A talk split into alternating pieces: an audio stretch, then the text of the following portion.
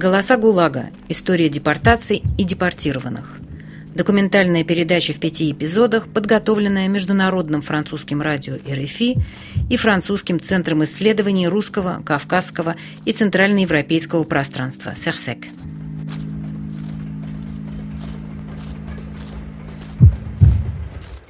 «1945 год.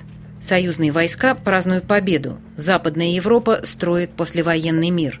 В восточной части континента, в социалистическом лагере, под звуки победных маршей в это же время продолжается депортация сотен тысяч мужчин, женщин и детей. Советский Союз – освободитель и победитель для одних европейцев, для других – еще одна оккупационная держава с палачом во главе. С 1939 по 50-е годы жители Литвы – Латвии, Эстонии, Венгрии, Чехословакии, Украины, Польши, Румынии отправляются в советские лагеря и спецпоселения. Слово «ГУЛАГ» для Западной Европы становится частью российской и советской истории, а для восточных европейцев – трагическим периодом своей собственной.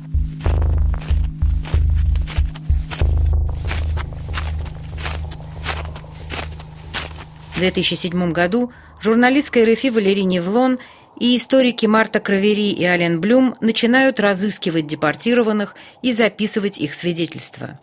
160 рассказов о детстве и юности на фоне лишений, голода и принужденного труда, потери близких и родины, унижений и пыток станут результатом этого исследования. Многие из них звучат по-русски. Рассказывает Елена Таланина.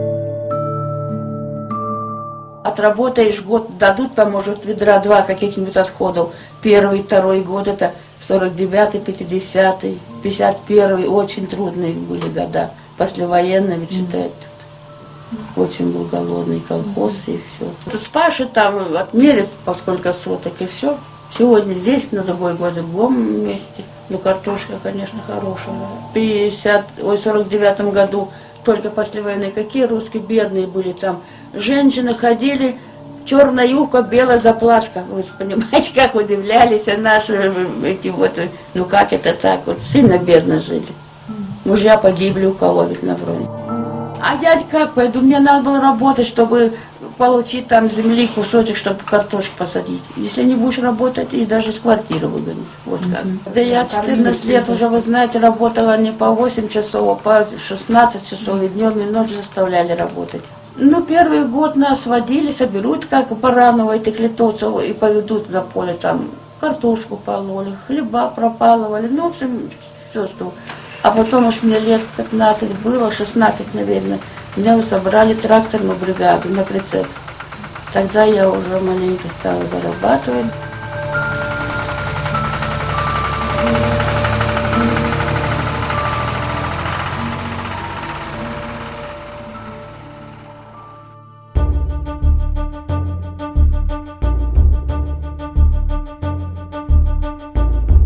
Елена Таланина родилась в Литве в большой крестьянской семье. Брат Елены, вставший во главе хозяйства после смерти отца, отказался вступить в колхоз. 24 марта 1949 года Елена, младшая дочь, была депортирована вместе с матерью и оказалась в Красноярском крае.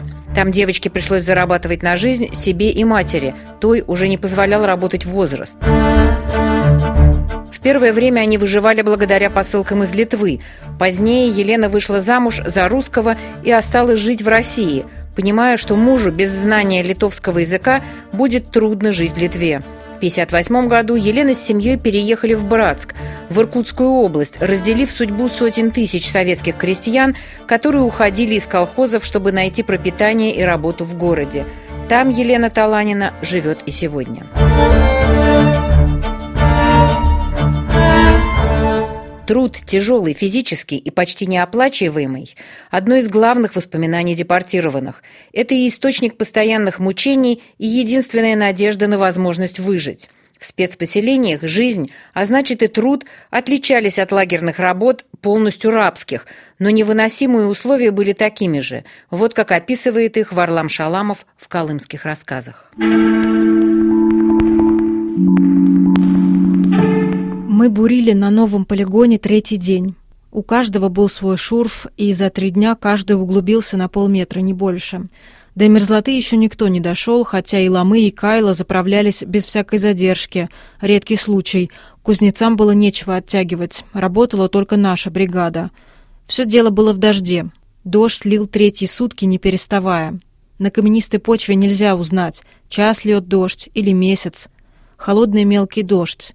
Соседние с нами бригады давно уже сняли с работы и увели домой. Но то были бригады блатарей. Даже для зависти у нас не было силы.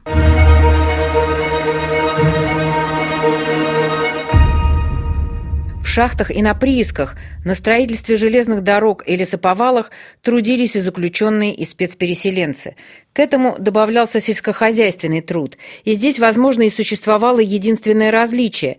Депортированным разрешалось, во всяком случае в последние годы существования сталинского режима, сажать собственный огород, если, конечно, для этого оставались силы. Работа и жизнь с одной стороны, и работа и смерть с другой возникают в страшном рассказе Ванды Валюте.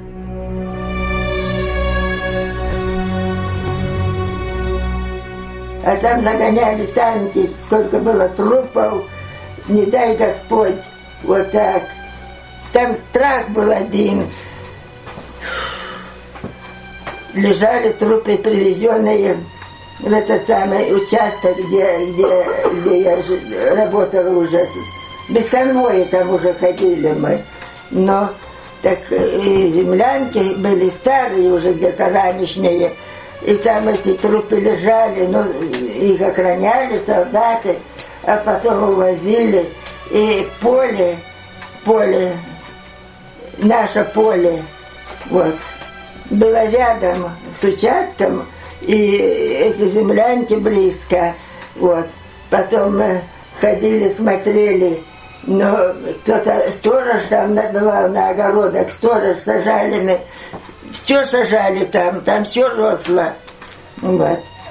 Ну и это, а, на этом поле, моем-то, что называлось мое поле-то, моем это поле росла э, капуста и свекла росла. Но для себя нам разрешали посадить помидоры, огурцы. Вот, посадили по несколько грядок. Ну, бригада 30 человек. Вот так. А я руководитель поля этого была. Ну и это... И ходили мы смотреть. А сторож, сторожа были на полях. Но история, что она э, наблюдала ночью, как эти трупы увозили солдаты, кидали так вот ноги э, на плечи в машины кидали и увозили потом оттуда. Потом мы уже ходили, смотрели там, то кепка, то платок, то еще что-то, куртка какая кровавые все валялись. Да страшно, ну что страшно все это, что было. Вот.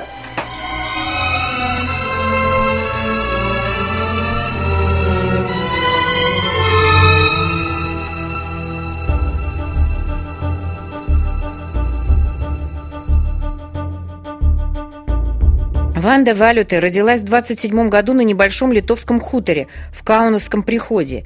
Ее арестовали в 46-м, так как ее родители и родственники скрывались в лесах и боролись против советской власти. Родители были депортированы, ее саму отправили в лагерь в Красноярской области, а затем в Степлак в поселке Кингир в Казахстане. После принудительных работ ее прикомандировали к ателье, где она смогла работать художником. Ванда освободилась вскоре после смерти Сталина, но осталась жить неподалеку от лагеря и стала свидетелем подавления восстания заключенных. В 1963 году она переехала к родителям, которые по-прежнему жили в депортации в Иркутской области, не имея денег, чтобы вернуться в Литву. Несколько раз уже после 91 года Ванда пыталась вернуться, но безуспешно она по-прежнему живет в сибирской деревне. Не только жители Восточной Европы оказались на лесоповале в Сибири. Анатолий Смелингис рассказывает о гибели тех, кого он называет персами. Происхождение этих людей, погибших на его глазах от непосильного для городских жителей труда, так и осталось неизвестным, но память осталась.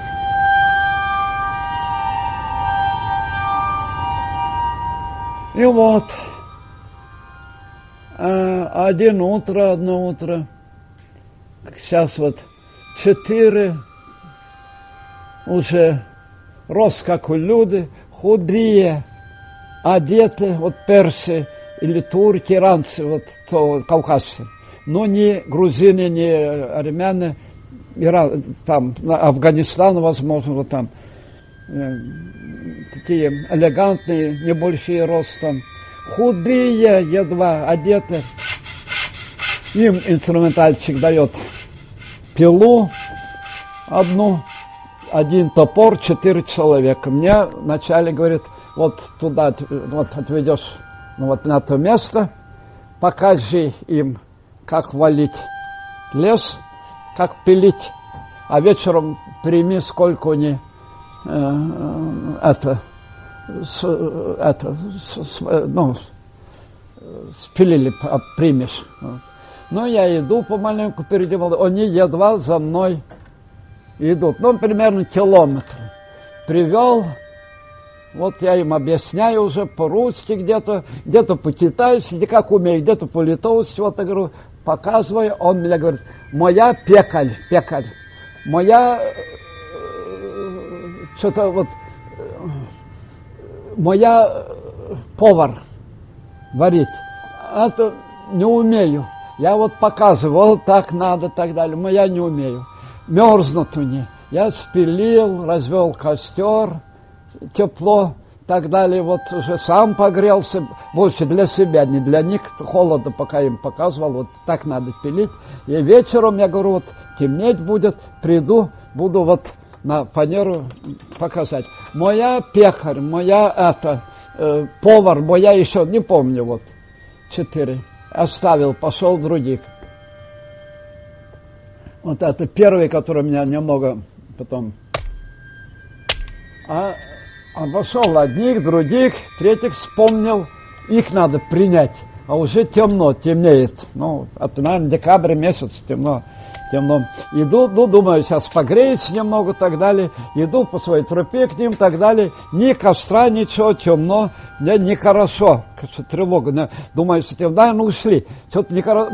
Наверное, думаю, ушли. Другой раз придешь, и не ушли уже, бывало так.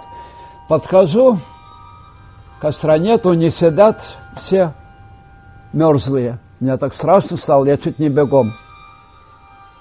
Даже, который дрова расколол, не подложили, там оставила, так и сели, замерзли. Вот это, потом я э, рассказываю начальнику и так далее, ну и все, говорит, что там, говорит, мало кто умирает, пример меня объясняют. Время такое. Это я помню. Потом мне ночью снилось это долго, другое, третье. Сейчас я легко раньше не мог говорить это, рассказывать.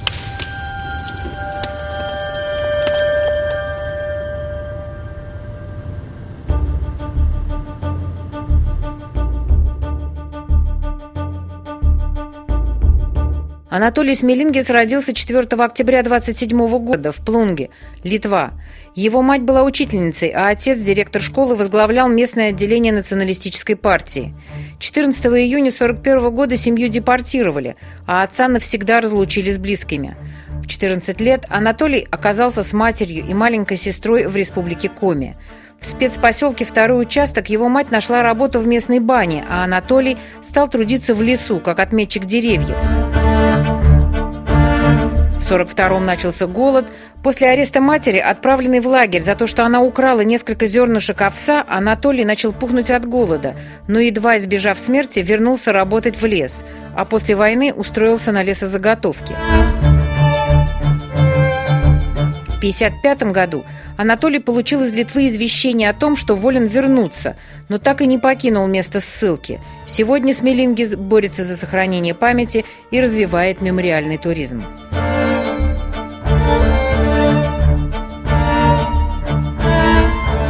О том, что погибали от физического труда прежде всего городские жители, не приученные и не приспособленные к нему, не имевшие даже одежды, пригодной для сибирских морозов, свидетельствует и Яков Шац. Работать нам не разрешали родителям не разрешали работать никакой э, такой э, умственной работы. Никакой. Значит, только тяжелую физическую работу. Значит, на лесные разработки, на э, лесосплав или, значит, работа в колхозе, на полях, но мы были городские жители, ваши все, почти все депортированные же были городские жители. Они никогда ни тяжелыми работами не занимались, они были не приспособлены. И кроме того, зим, зимой там начались ужасные холода. В Сибири известно, там морозы доходили до 50 градусов по Цельсию. Люди не были, не были даже одеты для такой, для такого климата, потому что забрали нас в июне, зимой, э, летом, а оказались мы, значит, в таком положении. Потом было очень плохо с продовольствием, хотя местное население само было, так сказать, полуголодное, но у нас э, среди наших людей, среди тех семей, которые не могли реализовать свои вещи или что, они терпели голод, и многие погибали. Просто от холода, голода и вот от этого тяжелого труда. Ну вот так прошло, значит, пять лет. Наша семья сразу пошла работать, потому что если, э, значит, не работать, значит, не было денег и не было на что купить даже там местные, у местных э, людей продовольствие там и все остальное – вот, работали. Отец работал, мать работала и сестры. В сорок третьем году старшую сестру мобилизовали дальше, на восток. Там строили железную дорогу на Дальнем Востоке. Ее туда отправили. Мы э, ходили, валили лес, э, пилили дрова, кололи дрова, э, сестру младшую забрали на лесосплав, она там чуть не утонула, надо было бревна большие по реке сплавлять. Это, а это была девочка 15 лет, 14-15 лет, понимаете. Вот. Ну, меня, меня не трогали, потому что я был несовершеннолетний. Вот, хотя я тоже помогал, работал, ходил в колхоз, там, помогал матери, помогал э, собирать, там надо было научиться э, убирать э, эти самые зерновые, в общем, заниматься сельскими работами. О славных результатах советских трудящихся рассказывает пропагандистский фильм. Под звуки вальса – Видно, как советские люди, в основном спецпереселенцы, рубят лес и сплавляют его по реке. Тяжкий труд, красивая музыка. Иркутного участка Ангарской сплавной конторы взял обязательство закончить сплав на 40 дней раньше срока. Рассказ Наума Клеймана об абсурдности принудительного труда – на золотых приисках больше не было золота, но женщины и дети все равно вынуждены были крутить колесо, поднимавшее песок. Городские люди не способны были добиться даже малейшей выработки, но работа продолжалась. Спасало, рассказывает Наум Клейман, только чувство юмора, сопротивление юмором.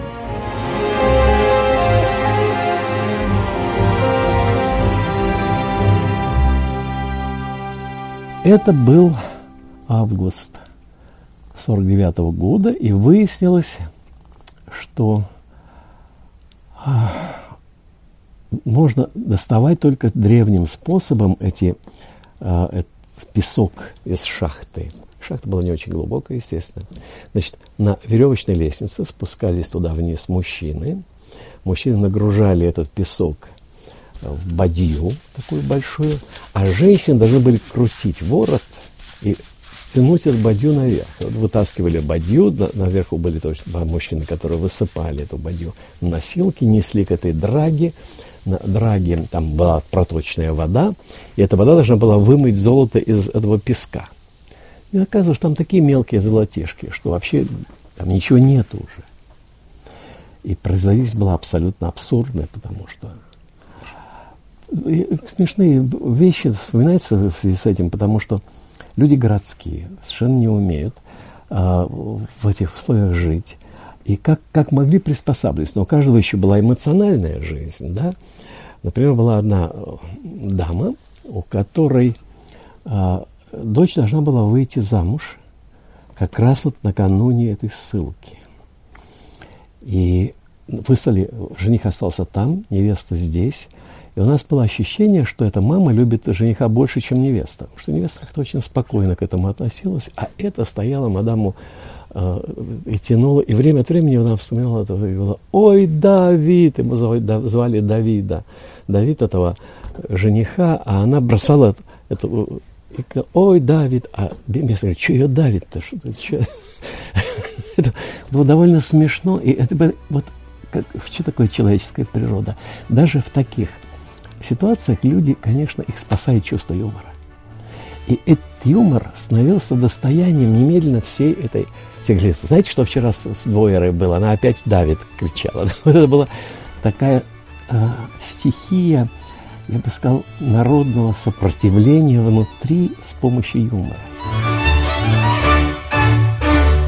Рассказы переживших депортацию, собранные историками Оленом Блюмом и Мартой Кравери вместе с журналисткой Валерией Вилон, это детские воспоминания. Родителей, этих теперь уже пожилых людей, давно нет в живых. Одновременно с рассказами о непосильном труде в этих детских воспоминаниях возникает и описание поразившей их воображение сибирской природы. Рассказывает Лилия Кайоне. Ну, знаете, она почти все время работала. Там таких свободных, я не знаю. Мы сами что-нибудь делали, сами работали. Да, то, э, там ведь всякие ягоды росли на лугах. Угу. Если что-то, мы убежим туда, соберем. Там такие, как клубника была угу. на лугу.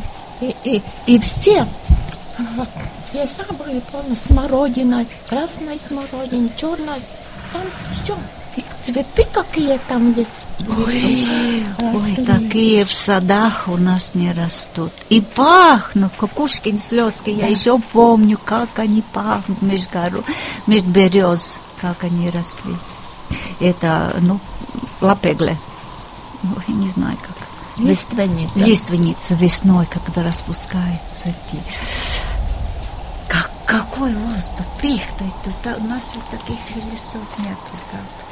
И поэтому я и понимаю, там ведь такая, ну, удобрений даже не надо, там все растет, только Очень надо, хорошее. надо как-нибудь закопать, и она все-все растет. И все равно ничего нету. А мы здесь трудимся, трудимся. Опять ничего хорошего не, не выходит.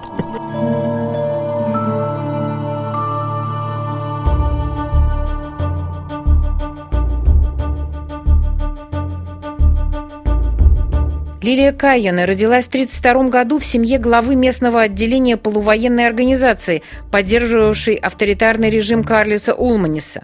14 июня 1941 года семья была разлучена, а отец Лилии был осужден на каторжные работы, которых он не пережил.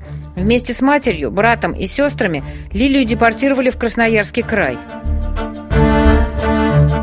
Там маленький брат умер, а трое дочерей, как и другие дети спецпереселенцев, оставшиеся сиротами или полусиротами, позднее получили разрешение вернуться в Латвию.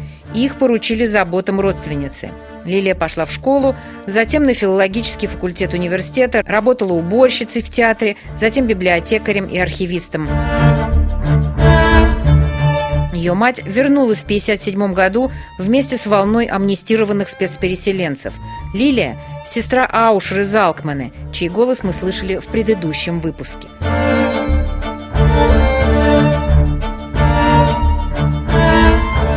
Такое же восхищение сибирским краем звучит и в рассказе Сильвы Линарте. Ее свидетельство также прозвучало в прошлом выпуске. Для нее, пережившей депортацию и лишение, Сибирь осталась самым красивым местом на Земле, где должен был бы существовать мировой центр отдыха и здоровья, а не край ссылок и пыток.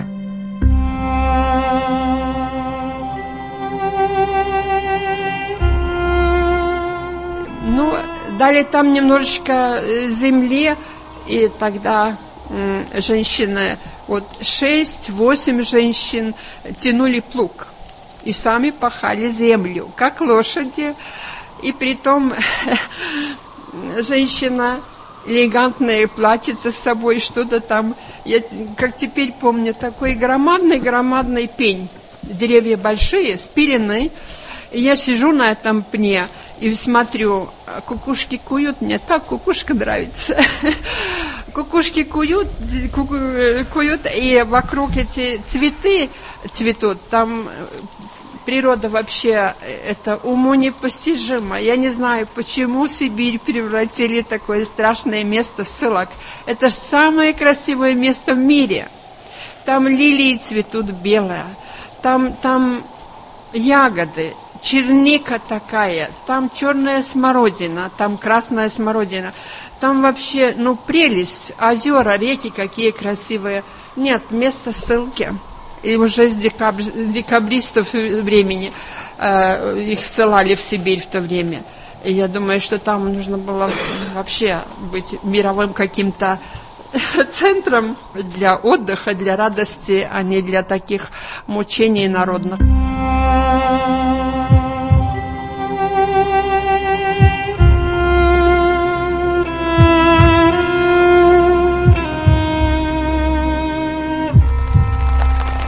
Нет горечи и в свидетельстве Казимира Гендельса. Его рассказ, начинающийся с описания тяжкого труда и лишений, заканчивается улыбкой при воспоминании о первой любви. Потом остальные латыши, значит, нас четверо обычно там работало с нашего совхоза, четыре латыша, уезжали домой, ну, а я как такой подлет, подлетыш меня оставляли, я баржи грузил.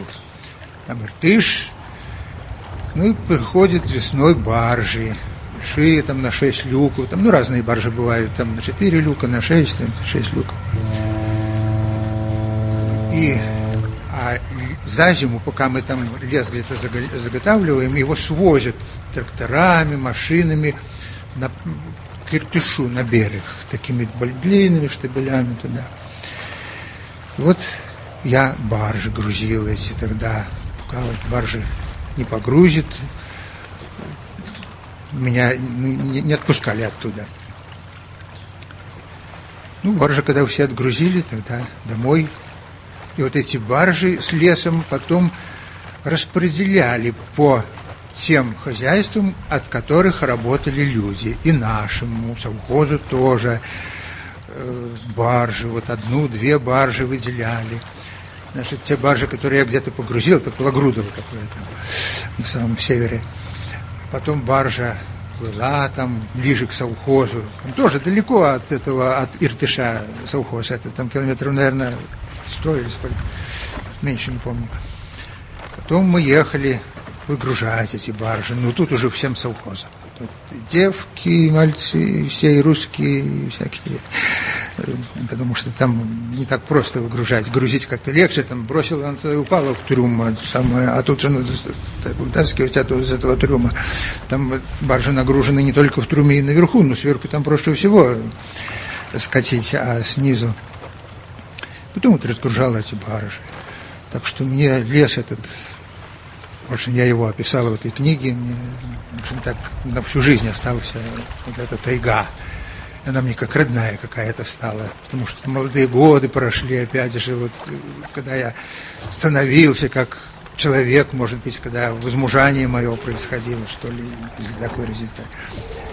Вот я не столько, ничего больше такого не помню, как именно тайгу, там, девушка у меня там появилась такая, что было, понравившись мне.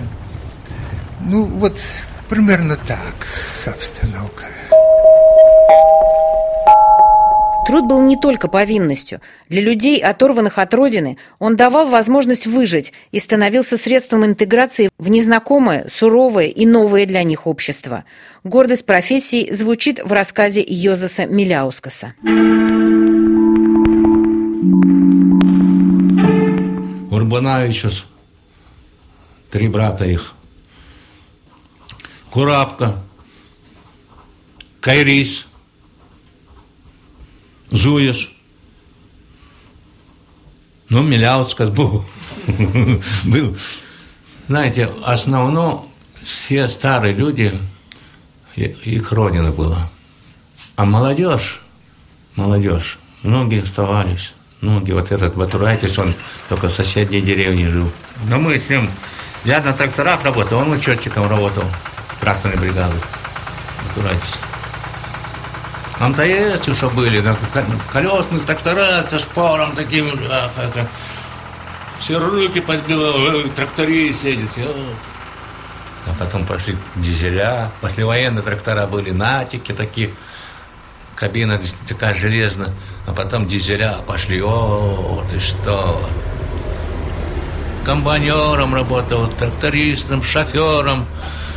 С комбайны пригонял даже туда, это 500 километрах с Иркутска. Получимся в Иркутске комбайн и гоним. А там по лени, этой дорога-то со скалы, спустися берегом, берегом. Много комбайнов перевера, переворачивалось. Но я нормально пригнал. 53-й год-то. В МТС тогда зимой технику готовили-то. И Сталин-то умер. Так знаете, как это? Елки-палки, собирался весь народ в клуб. Тогда телевизоров-то не было, ничего не было. А по радио там это, значит, процесс похорон-то это Сталина-то, как слушали все, плакали некоторые.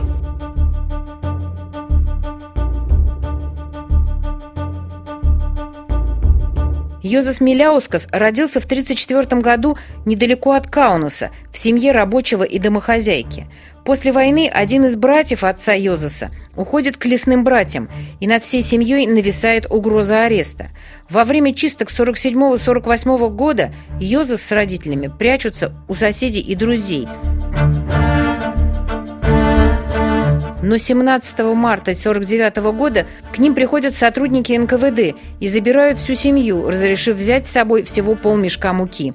Их сажают на телегу и отвозят на станцию, где уже стоят товарные вагоны. Депортированных привозят на поезде в Иркутск, а оттуда на грузовике в тракторных санях в деревушку Чичик. Йозеф становится трактористом, а затем шофером. А в 1956 году, через год после освобождения, вместе с родителями он возвращается в Литву. Но жизнь на родине оказывается непростой, им негде жить, и окружающие смотрят на них, как на чужих. Через полгода Йозеф решает, теперь уже один, ехать назад в Сибирь. Он возвращается в колхоз, а еще через несколько лет перебирается в Братск, где живет до сих пор.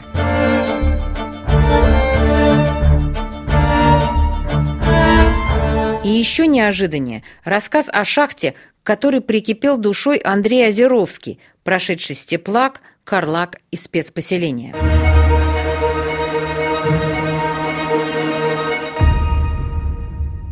И вот в августе это, значит, всех 58-ю статью это в Джесказган. Соколов, начальник был Карлага, полковник, по-моему. Он сразу на самолет, у него тут самолет свой был. Он на самолете в Москву. Что вы делаете? У меня уборка начинается, а вы работу у меня забрали. Есть у тебя там это вот шпана эта бытовая. Вот и обходись с ними. И все. И так и осталось. Так у нас туда как увезли. Ну, конечно, это Карлак был. Это степлак, а это каторга Шахта, вахта и конвой. Потом стали камень ходить ломать. Там открыли карьер. И это потому, что мы вообще заключенные работали по акцепту. Значит, за работу заключенного государство платило только 40% стоимости того, что вольный получал. Вот. Из этих 40% мы оплачиваем то, что мы носим, то, что мы едим. Все. Мы даже оплачиваем конвой и собак, которые нас охраняют. Я поэтому собаки сегодня терпеть не могу друзья человека. Я говорю, друзья, они меня 10 лет охраняли, собаки. Это было в 54 году. А я уже, у меня скоро срок кончается. Все, привезли нас в Караганду. Ну, мы ходили уже куда хотели. На базар там ходили, по магазинам. Вещи мы свои все в кучу положили, и никто не посмел к ним близко подойти на вокзале. Хоть шпаны тут много было, но они знают, что это лагерник приехали, лучше не трогать. Если бы мне начинать заново, я бы опять в шахту пошел бы. Вот взрываются, люди гибнут в шахте, тяжело вроде все. А вот я сегодня какой радый был бы ну на полчаса в шахту, чтобы заехать посмотреть ее, эту шахту. Мне на шахтеров приятно смотреть. Это вот, ну, так я душой к ней прикипел.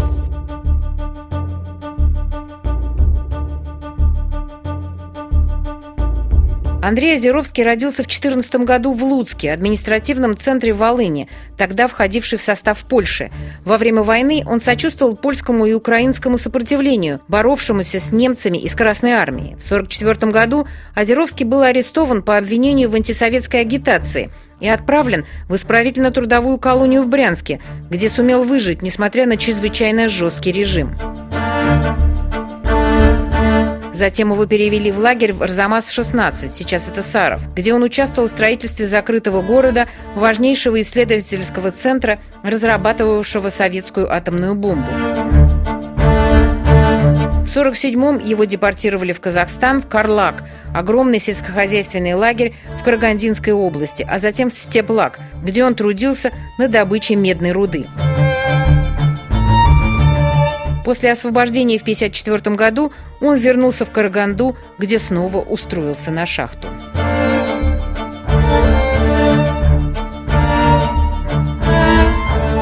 Тяжело работали, конечно, не только мужчины, но и женщины и дети.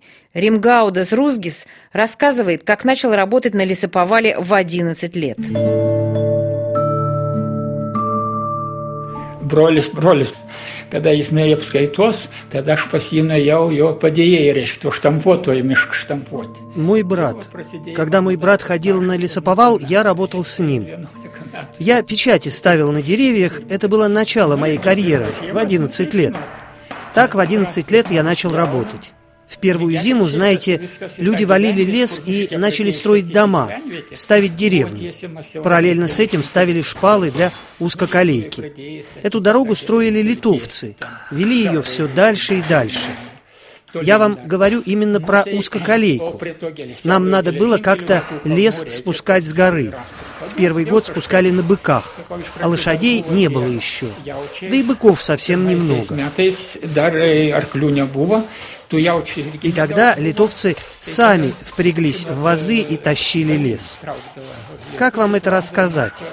Это, как я видел на русских афишах, на картине «Бурлаки на Волге». Иногда стаскивали дерево, а с него вся кора сошла от мороза, и ветки все пообдирало, так что дерево оставалось совсем голое. И оно, как сани, скользило с горы. Вот так и валили лес. У некоторых крестьян руки были прям золотые. Они сами дома возводили, сначала и до конца. Никто им не помогал и не управлял ими. А потом они построили Дом культуры. Ну, pastatė, vėliau jau kultūros namus vadinamus pastatė. Так это тогда называли. Это было вроде клуба, настоящий клуб. Сами построили. А потом еще и школу, и магазин. То ли в 52-м, то ли в 53-м году. Скорее, в 52-м. Иногда туда привозили селедку, а то еще бочку варенья. И потом нам стали поставлять хлеб. Совсем немного хлеба. За ним нужно было стоять в очереди ночью. Когда первую деревню построили, появились вроде как инженеры. Не знаю, было ли у них образование или нет. Они построили водоем и придумали оборудование, чтобы месить глину. Раньше мы прямо ногами месили. И еще они построили карусель для детей, чтобы им было повеселее. Это уже было в 54-м или 55-м. Литовцы все там делали, и все сами. Деревня простояла недолго, может, три года. А потом весь лес срубили. Уж не знаю, как они там все считали. Может, не знали, что литовцы так умеют быстро работать и такие работящие. Когда лес срубили, узкоколейка уперлась в непроходимую сопку и дальше никуда. Так что пришлось перебираться в другую долину и все начинать заново. Тогда реки персикельти кита тарпукальни.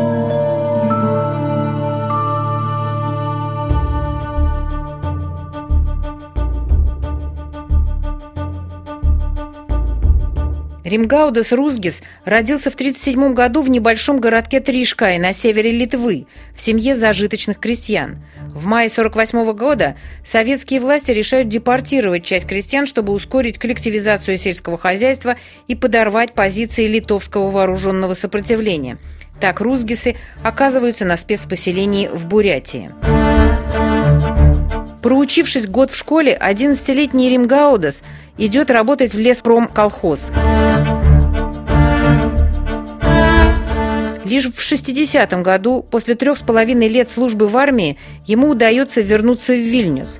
Но реинтеграция проходит непросто, он долго не может прописаться и не раз слышит свой адрес «Возвращайся, откуда приехал». Благодаря знакомым Римгаудесу удается получить прописку в Литве и пойти работать шофером автобуса. Одновременно он учится в вечерней школе, затем в техникуме и, наконец, в институте. На протяжении 12 лет он учится по вечерам, а днем работает. Несмотря на пенсионный возраст, он продолжает работать и сегодня.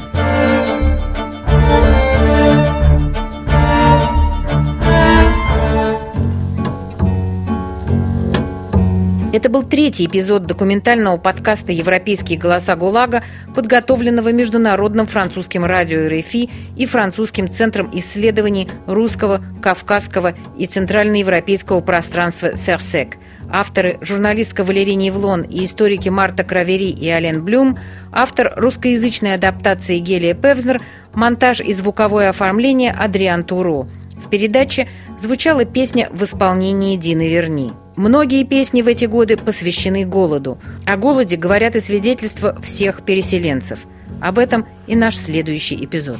На короткий срок снова свидится нам с тобою, не дай Бог, а меня в товарный и на восток, и на близких в бодай Бог. Все закончено, смолкнут стук колес, Шпалы кончились, рельсов нет.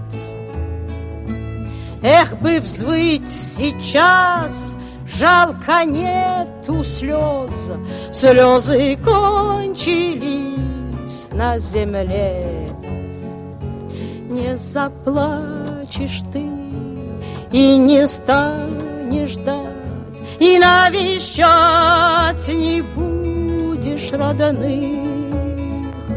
Ну, а мне плевать, я здесь добывать буду золото для страны. Ты не жди меня, Ладно, Бог с тобой, а что туго мне ты не тужи.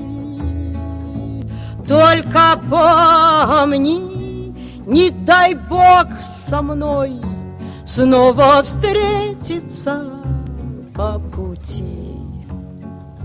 Срок закончится, я уж вытерплю и на волю выйду, как пить. А пока Я в зоне на нарах сплю Я постараюсь тебя позабыть Здесь леса кругом Вьются по ветру Синего кругом, как не выть А позади семь тысяч километров А впереди семь лет синевы